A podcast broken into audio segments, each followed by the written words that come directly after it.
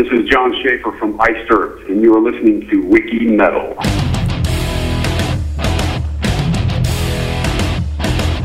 Você está entrando na enciclopédia do metal na internet. Wiki Metal. Com Daniel Dissler, Nando Machado e Rafael Manzini.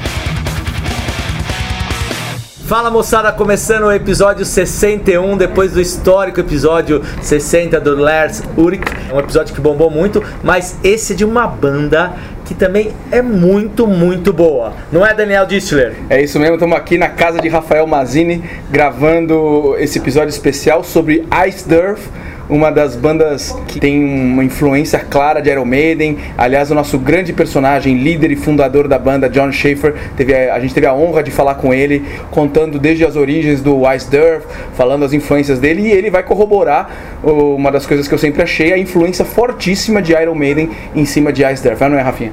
É isso mesmo. O John que começou a sua carreira no metal ouvindo Kiss, depois já foi pro Iron, pro Judas e inclusive num futuro quem diria um dos vocalistas do Judas que substituía o Halford acabou cantando e gravando com West Earth. É, o Tim Ripper Owens, né, Rafinha?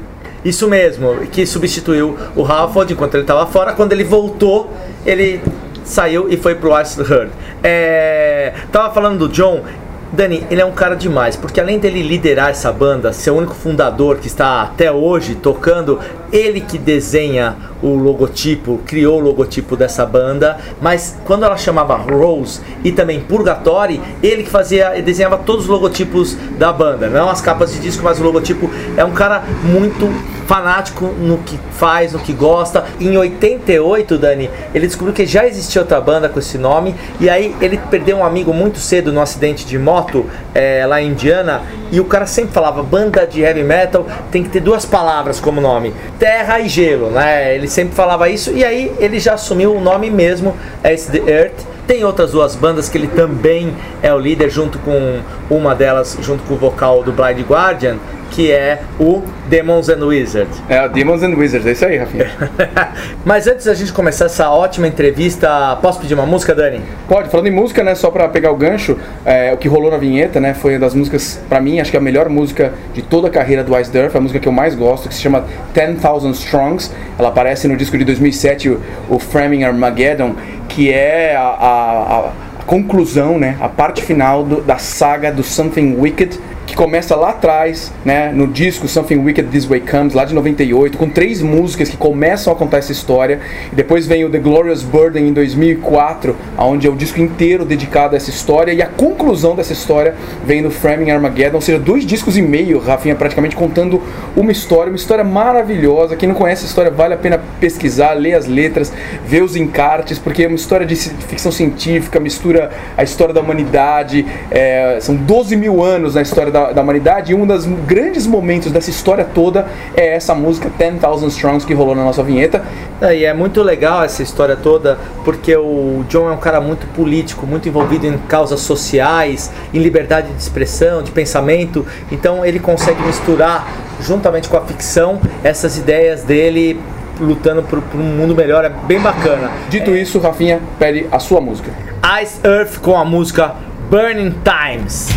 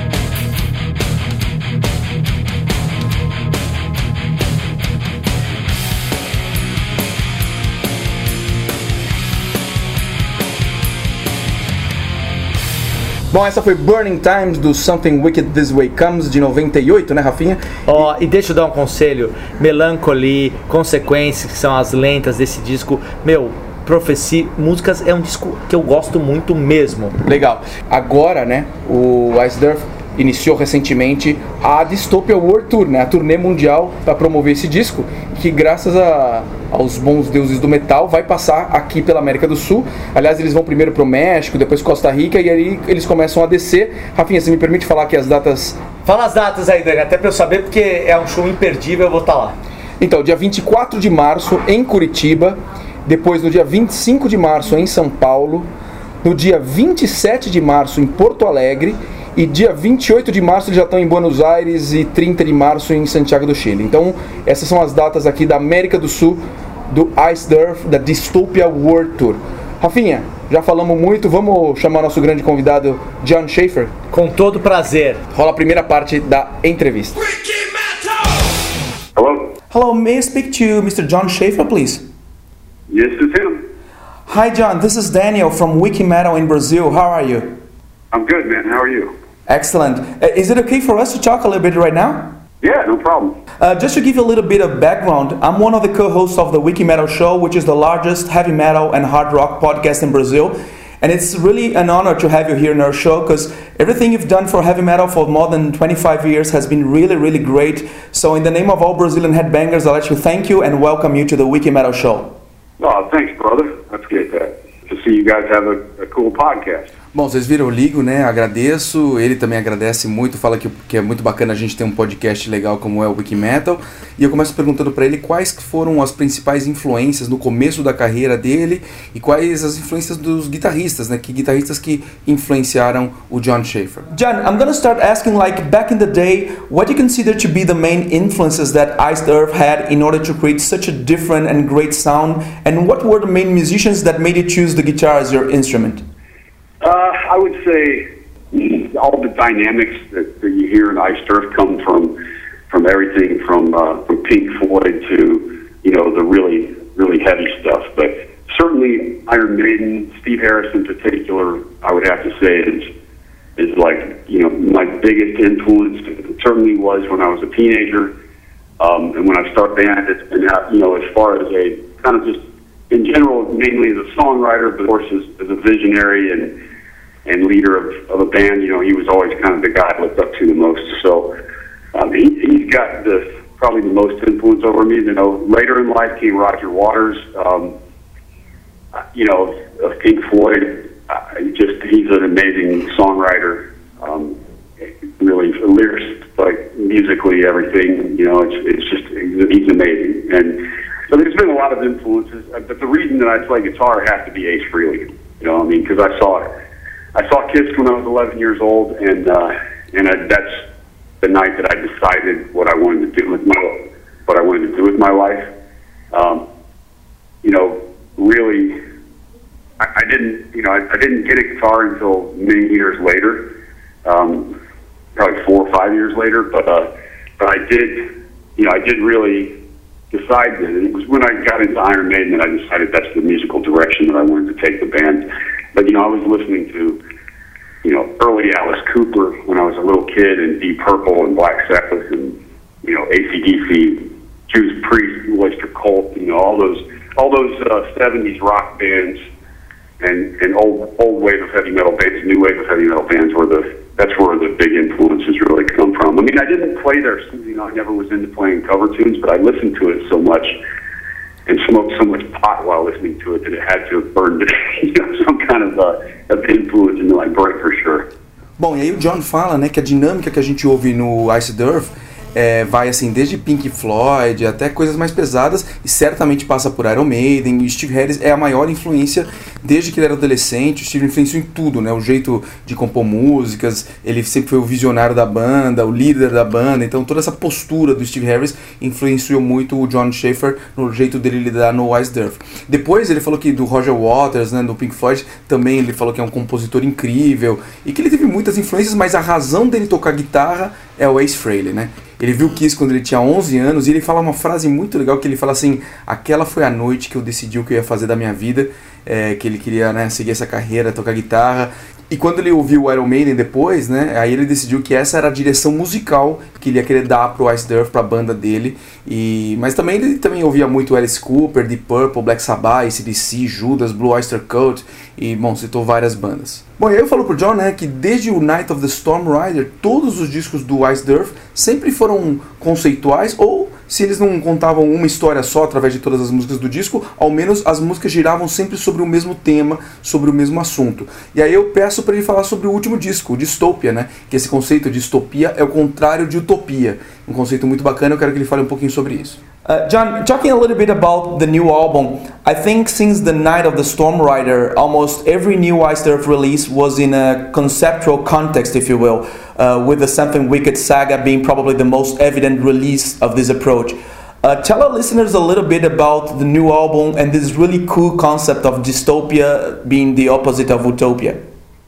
Yeah, I mean, I uh, I really have a hard time really writing without having some kind of a you know whether it's a full concept album or not you know that's really i consider a full concept album to be like a, a single story. A lot of times the songs are are thematically based so maybe it's like the glorious burden for instance that's about you know different wars throughout history. Um and then you've got you've got uh, a horror show which is is a theme album based on horror movies. And you know, and then there's other albums like, for instance, the Dark Saga or uh, uh, Night of the Storm Rider or the Something Wicked. The last two Something Wicked are actually full conceptual albums. So there's a little bit to me. I view them a little differently, but regardless, I mean, I I, I have a hard time not having an overall theme for a record when I'm in the writing process because I I kind of want to visualize the whole thing at the time that I'm starting writing. Like, wh- what direction are we taking this? What are the album cover artwork ideas? How can we make it so that the music really fits with all that and, and the whole thing is uniform in some way, you know? So um, that's just the way I write, man. I've, I've always been. With regard, the first album was different because what you have to understand, those, those songs on the first album, I wrote that stuff when I was a teenager, mostly. And it was, you know, I was didn't really know what I was doing, but I wanted to document ice properly and historically um, so that when because I was going to be doing this for the rest of my life, so that you know people could see what it really started out as at the beginning. If I would have, if I would have released the music that was current during the first album, it would have been Night of the Storm Rider stuff because most of that was already written right around that time. But I wanted to do the older songs so that it was a real document of how the growth and the writing and everything was developing. So, you know, that's what that is, and that's why it's not really a theme. It's just a collection of songs.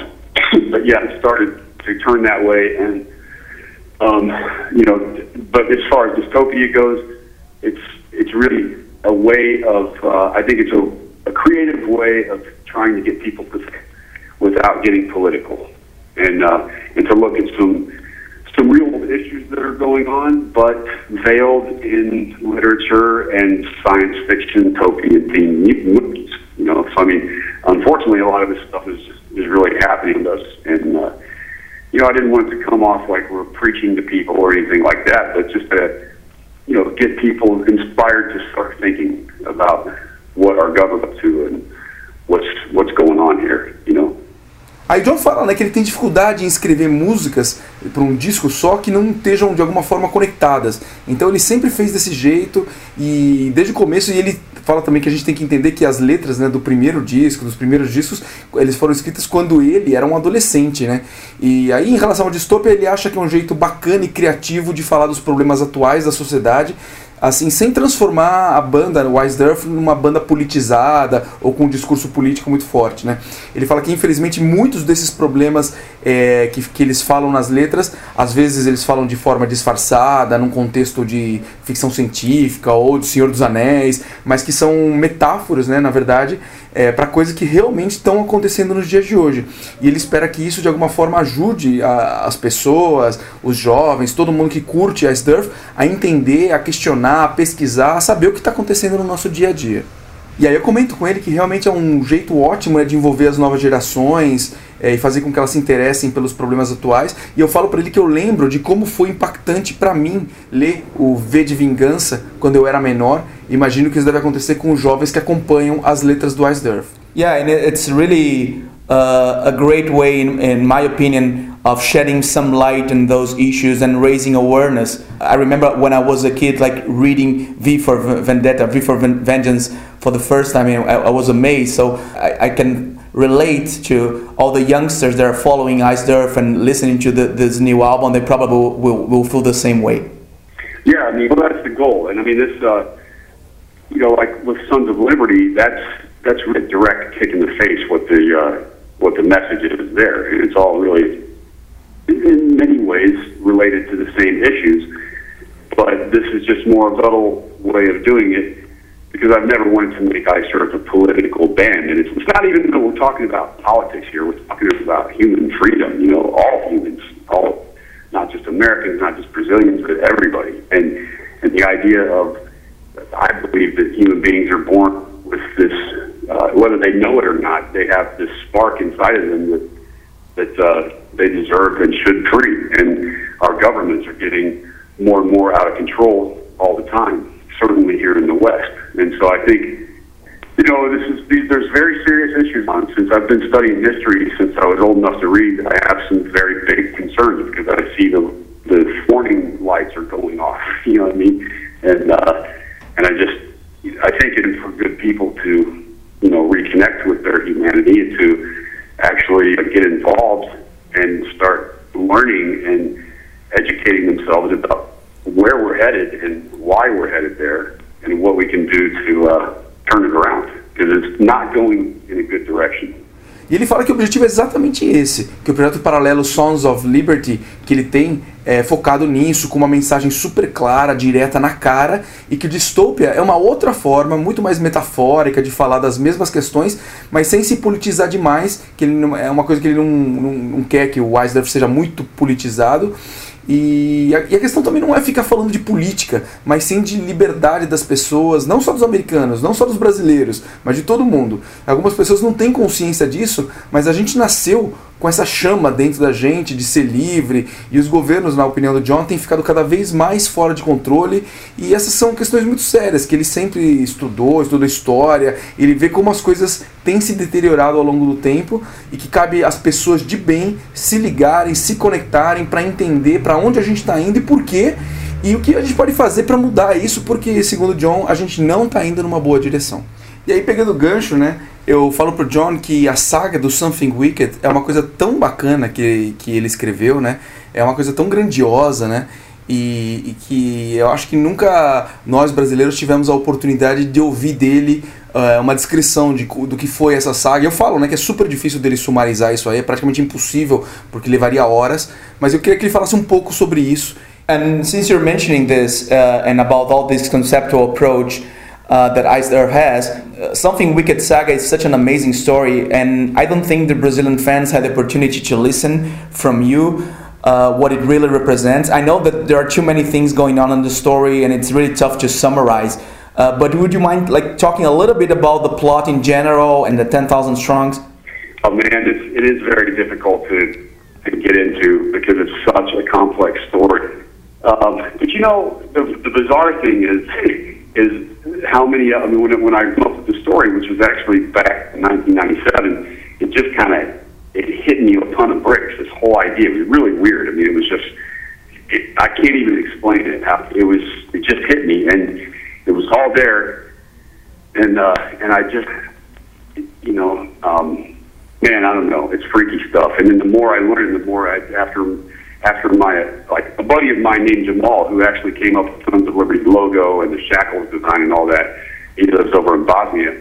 When I first met him, and he did an interview with me, he said, "Dude, this whole something wicked thing could be real." And I was like, "Ah, come on, man. You know, it's it's, uh, it's just a story, you know." And, and, and I'm not saying it's real, but I'm saying like that as the more I've learned about what's really happening in my country and around the world, and how things are being manipulated in the shadows and the financial system and the whole thing. It's like, holy shit, you know, maybe my uh, subconscious was on something way before I really was at a conscious level. And uh, so there's a lot of those. You know, I, I can I can't really get into too many details, man, I, because I have you know someday there is going to be a book. There's going to be hopefully you know comic book, graphic novels, a movie, novels, hopefully movies. I mean, it's, you know, it's something wicked universe is the storytelling potential is every bit as big as the Star Trek universe or the Star Wars universe. I mean, you can take any point in human history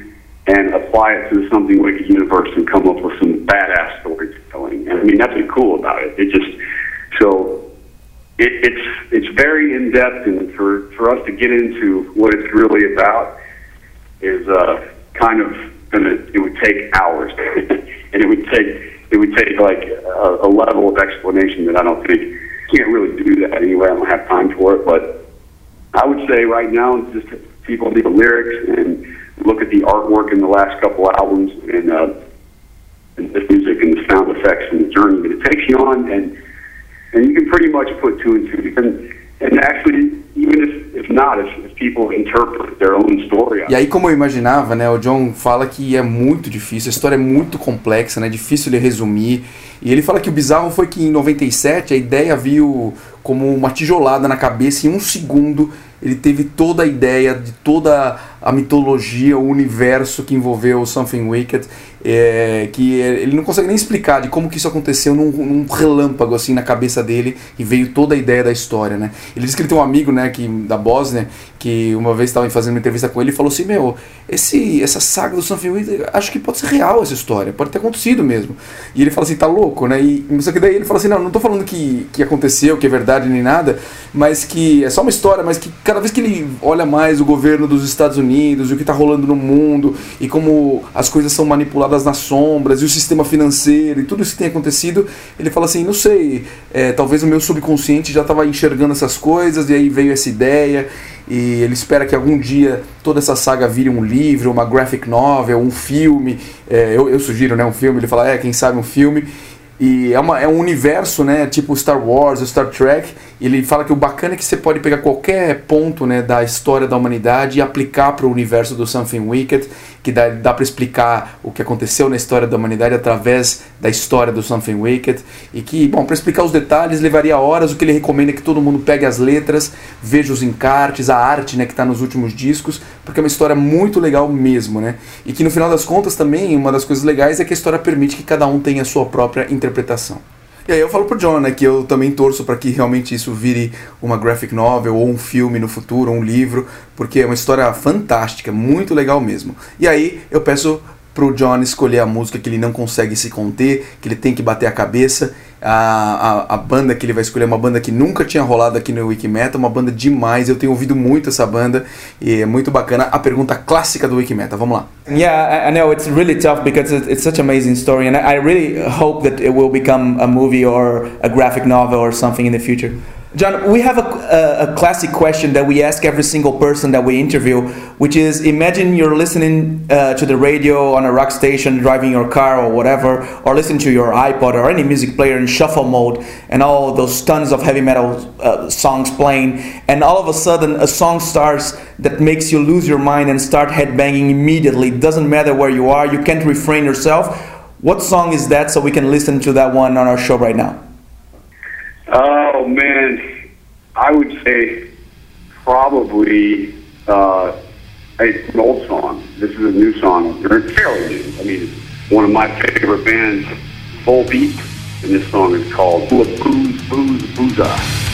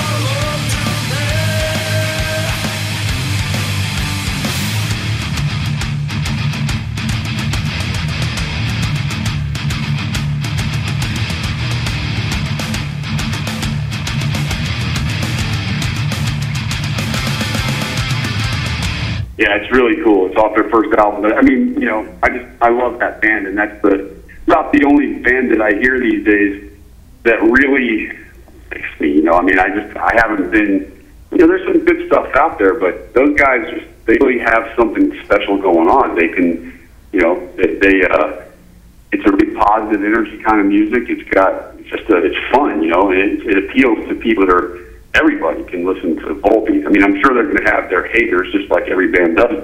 My daughter, who's six years old, loves Volbeat. I love Volbeat, and my mom does. so you know, everybody and everybody in between, if they have they have something that appeals. It's like that rare magic that a band like ACD can appeal to multiple generations.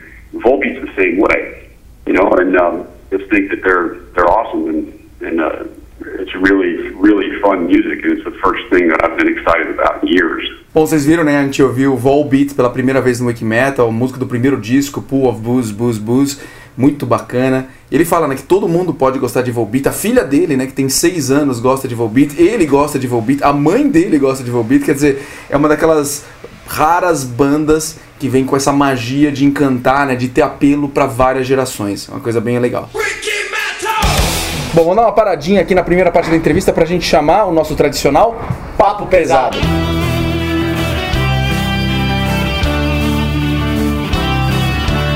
Wicked Metal.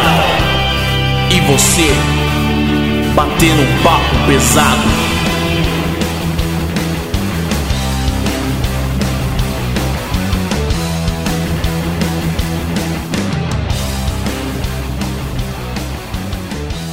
Bom, começamos mais um papo pesado e Dani, eu queria falar de como foi legal o nosso site bombou no episódio 60. Como muita gente escreveu, os tradicionais, o Alan, o Giba, o Renato, o Juninho, o André, mas também veio pessoas diferentes. A Malu, uma menina que já era do Twitter, do Facebook, escreveu, adorou. A grande discussão foi sobre a simpatia do Lars e todo mundo sempre dizendo que o Lars é muito seco.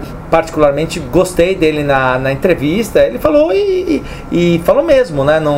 É, chegou a ter um momento de emoção quando ele falou o negócio do, do, do Ayrton Senna, Senna. Que todo mundo comentou. Que surpresa uhum. que é. Pô, e é, ficou chorando no cinema, né? Muito, muito bacana mesmo. Então é, é legal, bem-vindo essas pessoas que não tinham escrevido, o Arthur Gustavo, né? É, e os antigos continuem sempre escrevendo. Maurício, o Douglas, todo mundo gostou muito do episódio. A música que o Nando escolheu foi bastante elogiada. Ah, eu fui elogiado como vocalista, só queria dizer isso. É, foi. Você foi. viu que estava entre aspas, né? Aspas significa quando a coisa é muito importante, sabia? É, isso em mesmo. português, quando vem entre aspas, significa dê importância. Faz um repeteco. Vai lá. Bom, eu queria só comentar, na mesma linha do que você falou, de, de ter bombado essa semana por conta do episódio do Do Metallica, a nossa promoção, né? Nossa promoção bateu todos os recordes de participação. A gente tem mais de 120 e-mails com respostas das promoções. Muito bacana a participação e a gente espera que logo mais a gente vai fazer uma promoção dando um CD ao vivo do Ice Durf com, com shows, vários shows deles.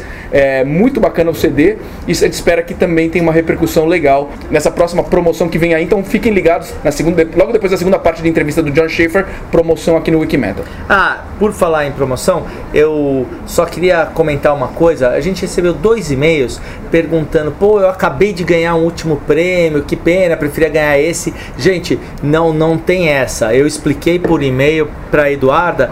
O que o nosso processo de sorteio é a gente pega todos os nomes coloca num site que ele gira um shuffle e ele sai com a lista. Então se você independe se o cara já ganhou não ganhou prêmio antes. É um sorteio realmente às escuras. Então se você participou e levou prêmio participa de novo que você pode levar de novo na semana que vem. Vamos lá Dani e dentro do papo pesado existe o orgulho nacional.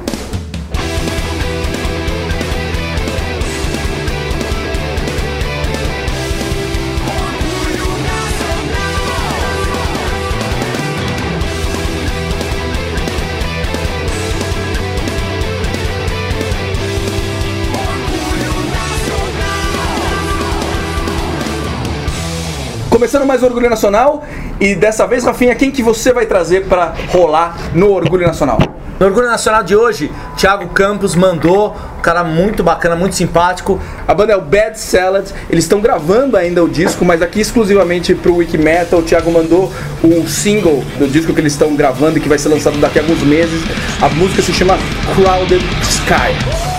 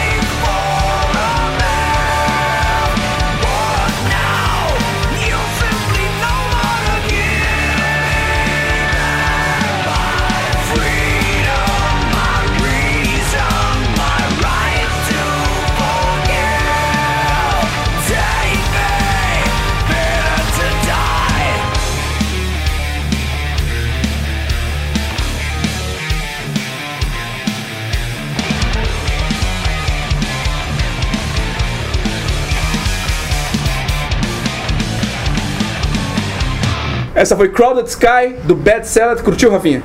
Muito bem trabalhado, tô ansioso aguardando é, o disco todo. É isso aí, fechamos o Orgulho Nacional e fechamos o Papo Pesado. Vamos com mais John Schaefer no Wiki Metal. Vamos lá. E aí eu pergunto sobre o Stu Block, o novo vocalista, que eu falo que putz, ele soa muito bem no disco e eu queria saber como é que foi o processo de compor músicas com ele e como é que tem sido ele ao vivo, cantando inclusive músicas que antes eram cantadas pelo Tim e pelo Matt. É curioso porque eu falo, é, eu uso a expressão em inglês falando que ele tem cantado material, né? que era do time e do Matt, né? E ele já de cara já me corrige falando que o material não era do Matt e do time, que o material é dele, do John Schaefer. Eu sei disso, né? Mas eu quis dizer o material que eles cantavam, né? Uh, regarding Stu Block, he sounds really great in the new album. How was the process of creating some songs with him, and what about his live performances singing Matt's and Tim's material? Not Matt and Tim's material.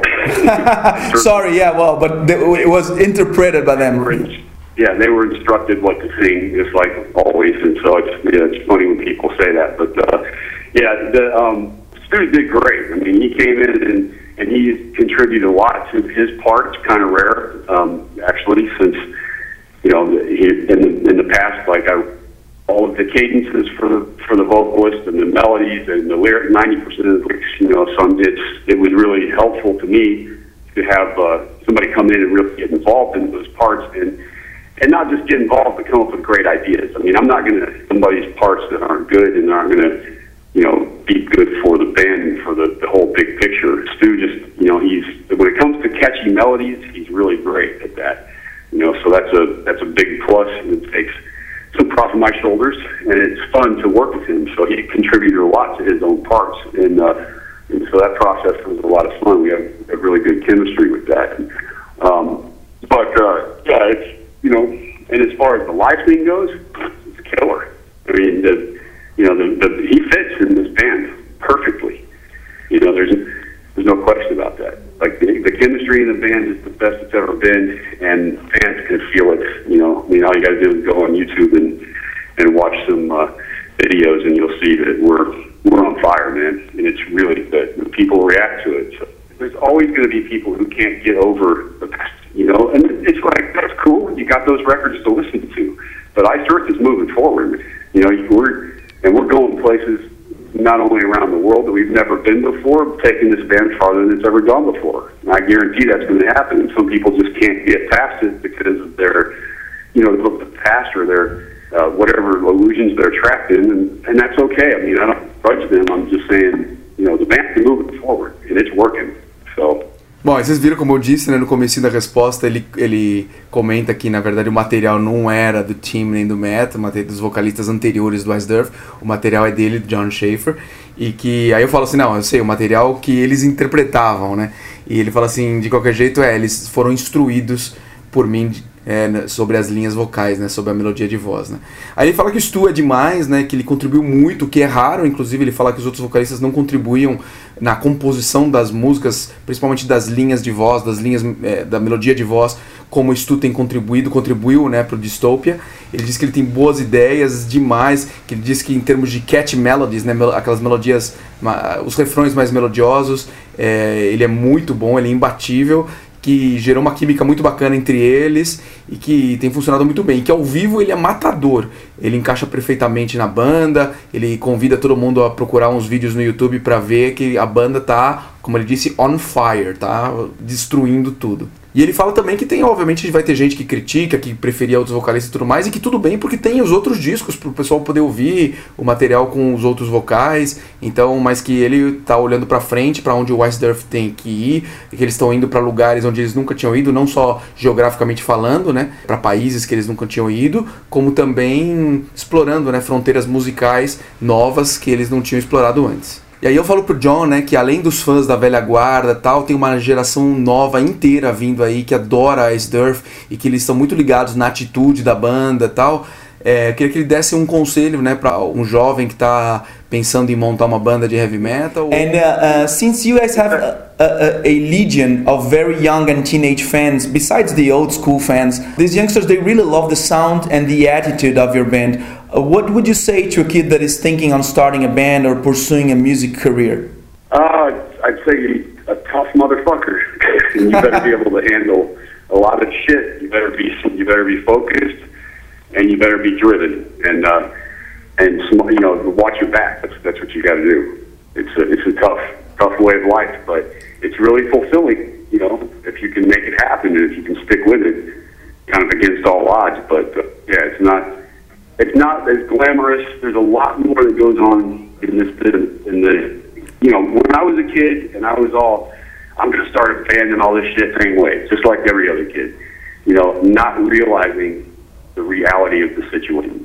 You know, and it wasn't even until after I signed my first record contract that, uh, and, and it was probably within six months of that fact that I realized what I really got myself to. And the, the deck is really stacked against you, and you know, it's difficult saying, you know, put put the uh, the glamour outside of your mind if you're going to start a heavy metal band because there ain't nothing glamorous about it. You know, if, even Metallica's level, if you can get, if anybody could ever get to Metallica's level again, um, it's it's hard work, man. So, sorry, I'm getting a text right now. no, that's good. That's a very good advice. É, e o começo da resposta do John é muito engraçado porque ele usa a expressão em inglês, ele fala assim, uh, tough motherfucker, handle shit. É, duas expressões dizendo assim que o cara tem que ser duro na queda mesmo, que tem que aguentar a parada, aguentar a bronca, porque não é fácil. Ele fala que o que ele recomenda é que a pessoa tenha muito foco e seja muito obstinada mesmo em, em seguir, em perseguir né, esse sonho, porque é duro. Ele fala tem que ficar o tempo todo constantemente é, cuidando das costas, assim, para não ter gente querendo puxar o tapete e tudo mais. É, não tem nada de glamour, principalmente para quem vai montar uma banda de metal. É, ele falou assim: você está é, pensando que vai ser uma vida glamourosa, pode esquecer, pode tirar isso da cabeça.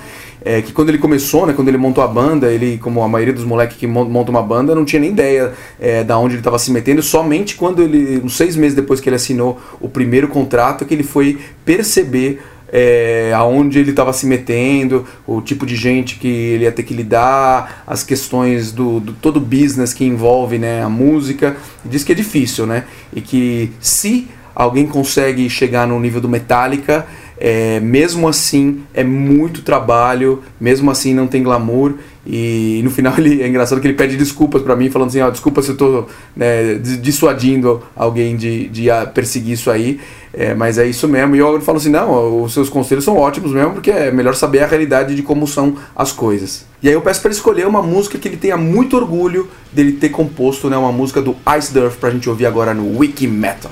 Yeah, John, can you can you pick a nice Earth song that you're really proud of having written so we can listen to it on our show right now? Dude, I'm proud of all of them, right? Otherwise, I wouldn't have written them. So, I mean, you can uh, you can pick whatever you want. You want something new? Yes, yes, that'd be great. Uh, I'd say dystopia.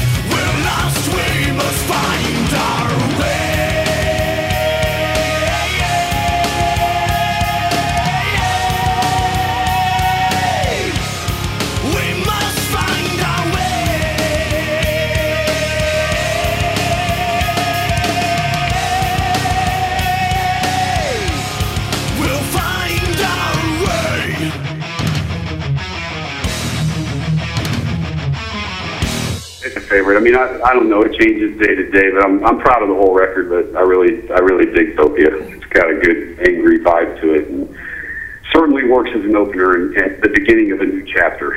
Bom, a gente ouviu Dystopia, né? A faixa título e abertura, né? Do último disco do Ice Durf, o disco Dystopia.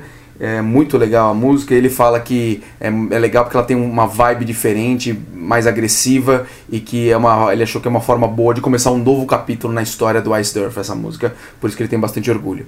Aí eu falo pro John que nós brasileiros, assim como possivelmente o mundo inteiro, a gente é, cultivou um amor muito forte pelo Ronnie James Dio, pelo Black Sabbath, e que a gente sabe que eles já gravaram covers, já tocaram ao vivo vários covers do Sabbath e do Dio, e que a gente queria saber se existe uma chance da gente ver isso ao vivo nos shows que estão vindo aí do Ice Durf. Uh, we Brazilians, probably as everybody else, we grew a very strong passion for Ronnie James Dio and Black Sabbath, and we know that you guys covered songs from Sabbath.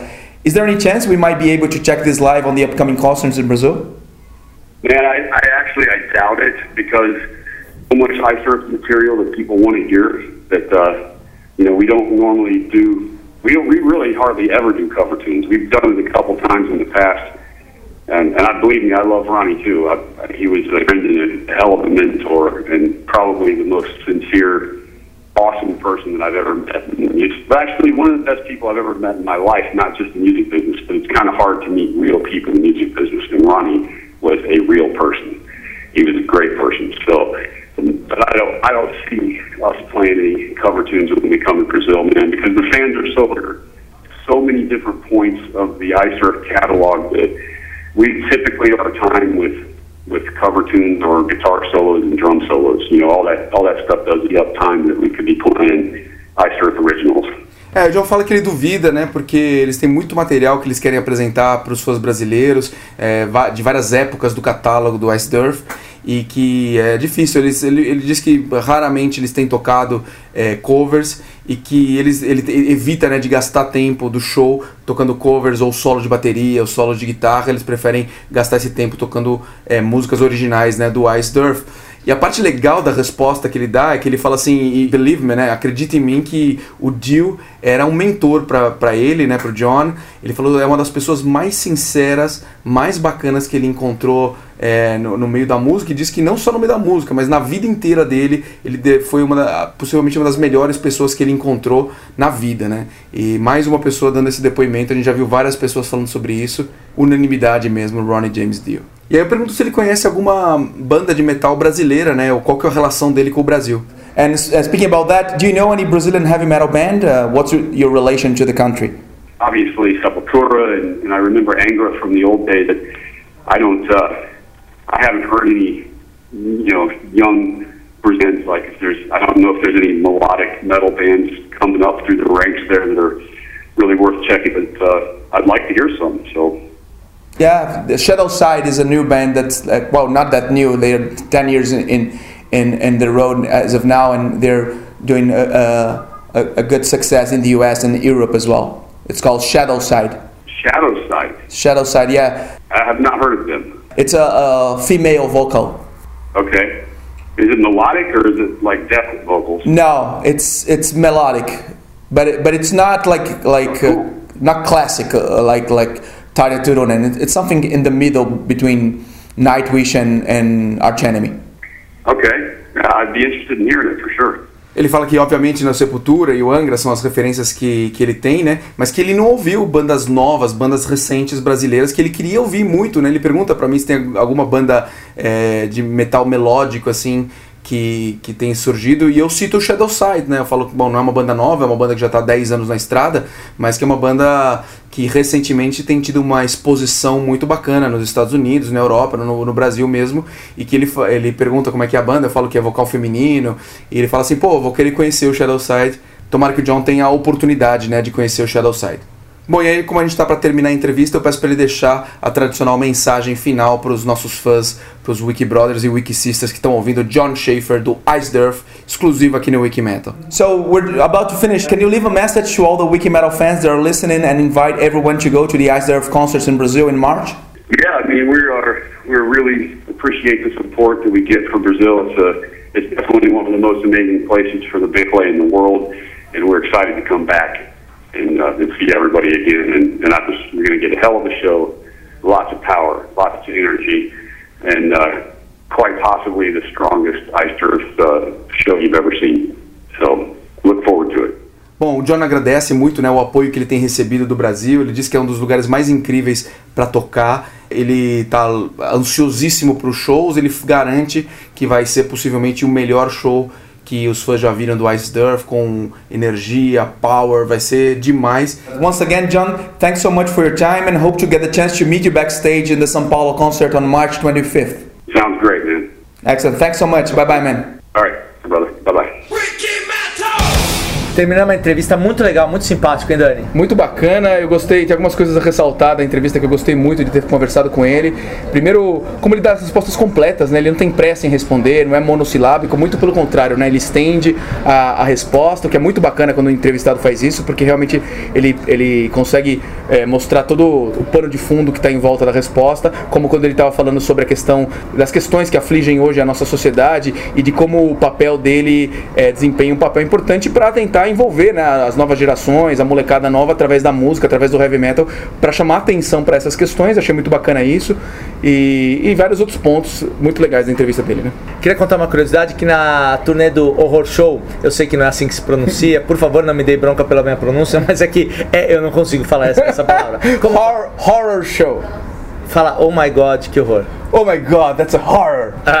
É, bom, na, na turnê desse disco, eles chegaram a fazer um show de três horas, Dani, três horas. A primeira hora com os clássicos da banda, a, a segunda hora com os discos mais recentes e depois divulgando o próprio horror show. Ó, oh, isso saiu, hein? Saiu. o próprio disco. Três horas, mas Dani, não é que é só isso. Entre uma hora e a outra, mudava cenário, eles mudavam as roupas, os figurinos, punham os panos de fundo. Um, olha, pesado, hein? E falando em show do Ice Durf, nada melhor do que a gente dar o CD Festivals of the Wicked, o CD recente que o, que o Ice Durf lançou, com músicas de três shows diferentes, três épocas diferentes do Ice Durf e músicas muito bacanas, inclusive a 10,000 Strongs, aquela que rolou na vinheta, tá uma versão ao vivo demais, demais, demais. E vamos fazer uma perguntinha aqui pro pessoal levar esse CD, né, Rafinha? Vamos falar da saga, vai. Boa, boa. Vamos fazer o seguinte. Essa saga, né, que, que o 10,000 Strongs é uma das músicas que conta essa saga, que começou lá em 97 e perdurou mais dois discos e meio e tudo mais. É uma história demais, demais. Conta, dá, é, como o próprio John conta na entrevista, né, dá, dá pra pegar qualquer trecho, qualquer acontecimento da história da humanidade e aplicar para esse universo do Something Wicked. E é uma coisa que nem ele disse, que se compara à, saga de Guerra nas Estrelas, à saga do Senhor dos Anéis. É uma coisa muito legal. Eu quero saber o seguinte: qual que é o nome do personagem principal, do herói dessa saga? O nome do herói da saga do Something Wicked?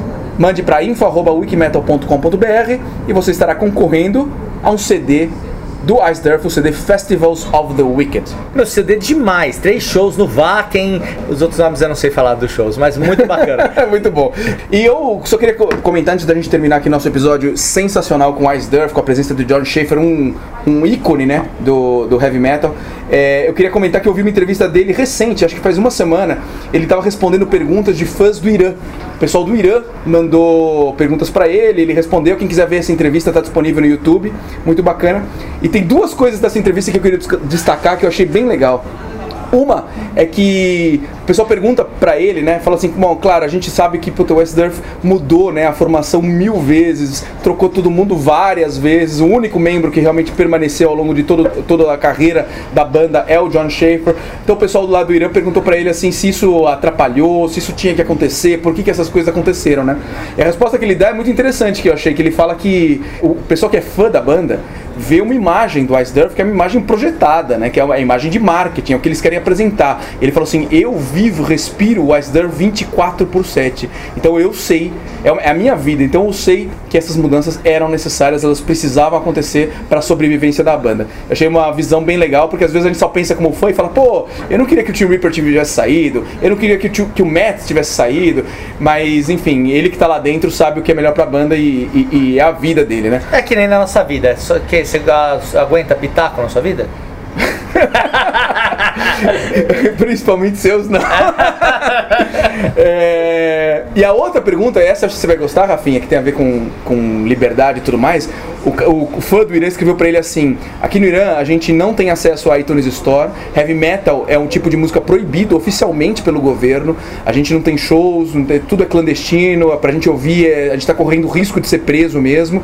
E a gente não consegue comprar, né? Todas as lojas elas são bloqueadas, a Amazon, essas coisas, a iTunes é, é bloqueado. Então, o único jeito de a gente conhecer e a gente ouvir, por exemplo, discos do Ice Durf é a gente navegando naqueles sites que a gente faz download ilegal. O que, que você acha disso? E o John, ele falou um negócio muito legal. Ele falou assim: ó, se fosse pelo dinheiro, eu já teria feito outra carreira, né? Não, não, não ficar tocando heavy metal. É, é, então, é, é, lógico que eu faço isso não pelo dinheiro. Daí o, o, o, outro projeto que ele tem paralelo, que a gente nem falou muito aqui, que é o Sons of Liberty, que fala somente de músicas que tem a ver com essa questão da liberdade do ser humano. Você falou um pouco da, da, da questão que ele se preocupa muito com isso. Ele fala disso na entrevista, né, que eu traduzi e tudo mais. E, e aí ele, ele fala pro pessoal do Irã, falando assim: meu, faz download à vontade. O, o que eu quero é que as músicas inspirem as pessoas a terem uma vida bacana, a quem sabe aspirar que um dia o regime não seja tão rígido e eles possam ter uma vida melhor. Então, se o Ice deve estar ajudando de alguma forma nisso, ele quer mais é que o pessoal copie ilegalmente as músicas, principalmente nesses países onde tem uma repressão do governo muito forte. Bacana, né? Não, é um cara com uma cabeça maravilhosa, é um grande líder da banda, é um cara consciente do mundo que vive. É isso aí, respira a atualidade e tenta melhorar sempre. E para terminar, agora você, só você escolheu músicas, posso escolher uma? Não. Deixa eu chamar uma, vai. Pode, escolhe aí, Dani, pra do, encerrar. Do disco Dystopia, o último disco pra gente encerrar com, com música nova. A música que eu adorei também desse disco, acho que ela tem uma levada Iron Maiden da época do Summer in Time. Não sei porque me lembra Deja Vu, me lembra é, The Loneliness of the Long Distance Runner. Não tem nada a ver a música, mas ela me lembra um pouco, acho que por causa do, do riff de guitarra. É uma música bem legal que se chama Iron Will.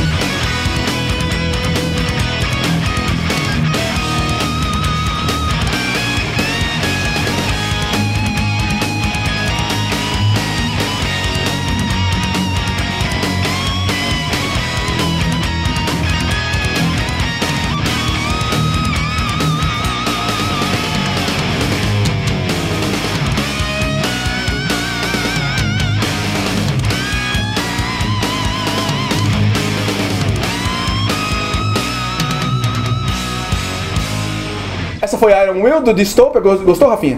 Gostei muito. Não, esse último disco inteiro também é muito legal, muito legal mesmo. Então, moçada, é isso aí. Dia 24 de março em Curitiba, dia 25 em São Paulo, dia 27 em Porto Alegre. Não percam com John Schaefer e toda a tropa, Stu, novo vocalista que é demais. A gente nem comentou muito sobre isso, mas Ice Earth promovendo o disco Dystopia e vai ser demais, né, Rafinha? Estaremos lá. Muito bacana mesmo. Gente, eu sei que é difícil, é muita grana, vai vir é, muita banda ainda esse semestre, até batendo no mesmo dia, é, mas quando der junto uma grana, por exemplo, eu fui no show do Amorphis, um showzaço, Dani, desde a banda de abertura, que é uma banda que ainda vai rolar no Orgulho Nacional, um show maravilhoso e não pode perder. Às vezes a gente só vai em alguns shows de bandas grandes, tem umas bandas que estão arrasando aí, viu? É isso aí, Ice Durf agora 24, 25 e 27, Curitiba, São Paulo e Porto Alegre aqui no Brasil.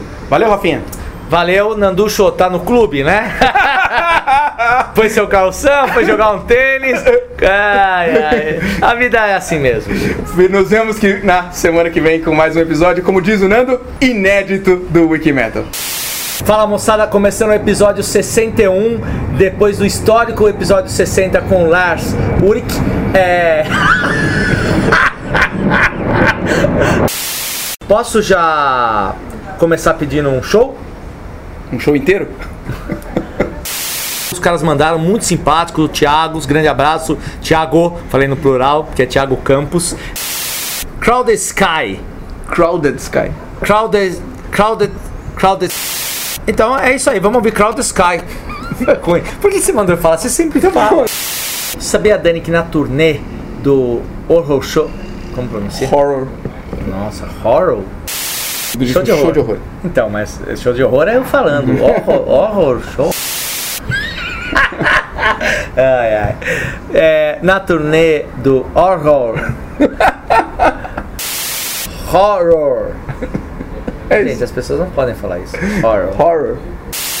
É, Dani, só queria fazer, falar uma curiosidade que na turnê do horror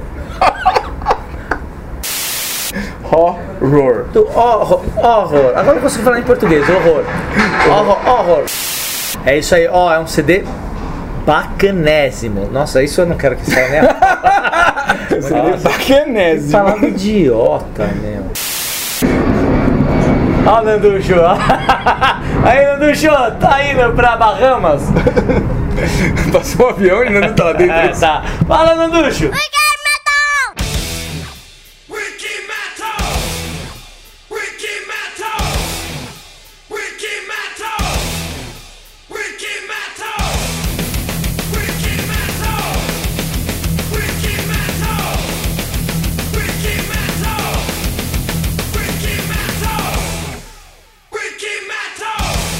Então, mas show de horror é eu falando.